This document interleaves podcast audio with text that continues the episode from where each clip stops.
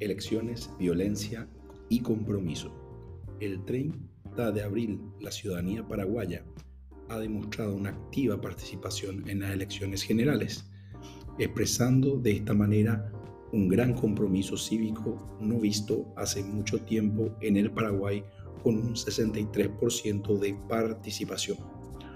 Toda esta fiesta de la democracia se vio empañada con hechos de violencia promovidos principalmente por uno de los candidatos que resultó perdedor. Se promovieron una serie de incidentes tanto en las inmediaciones del Tribunal Superior de Justicia Electoral, TSJE, como en otros puntos del país, llegando incluso a cometer actos de vandalismo y la obstaculización de las vías de acceso al TSJE, impidiendo la llegada de camiones que transportaban las actas electorales. Aquí sin lugar a dudas, el Estado paraguayo debe garantizar el respeto a la institucionalidad democrática y a los procesos electorales establecidos por ley, brindando seguridad, protegiendo la vida social, el derecho al estudio, al trabajo. No podemos permitir que se instale la, la violencia como mecanismo de protesta. Paraguay necesita de las condiciones para desarrollar políticas y acciones que impacten positivamente en nuestra comunidad, en nuestra economía en nuestra calidad de vida y en nuestro futuro.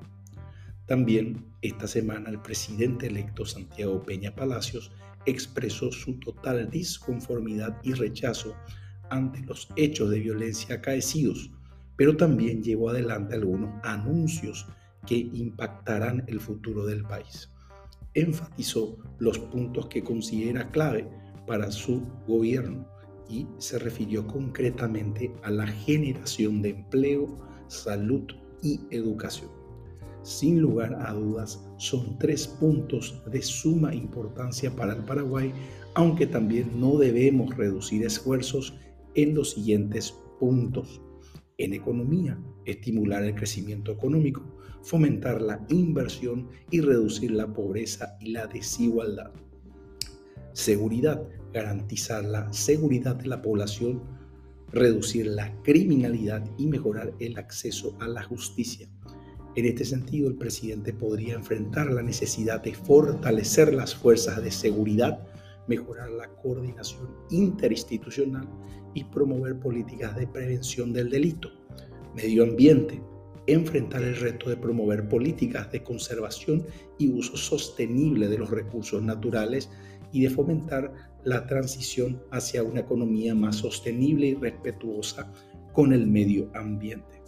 Finalmente, no podemos dejar de mencionar el compromiso del presidente electo de impulsar acciones que promuevan una mejor calidad de vida de todos los paraguayos y paraguayas, aunque en mi opinión para lograrlo deberá rodearse de las mejores personas para obtener los mejores resultados que la ciudadanía espera de él y su equipo.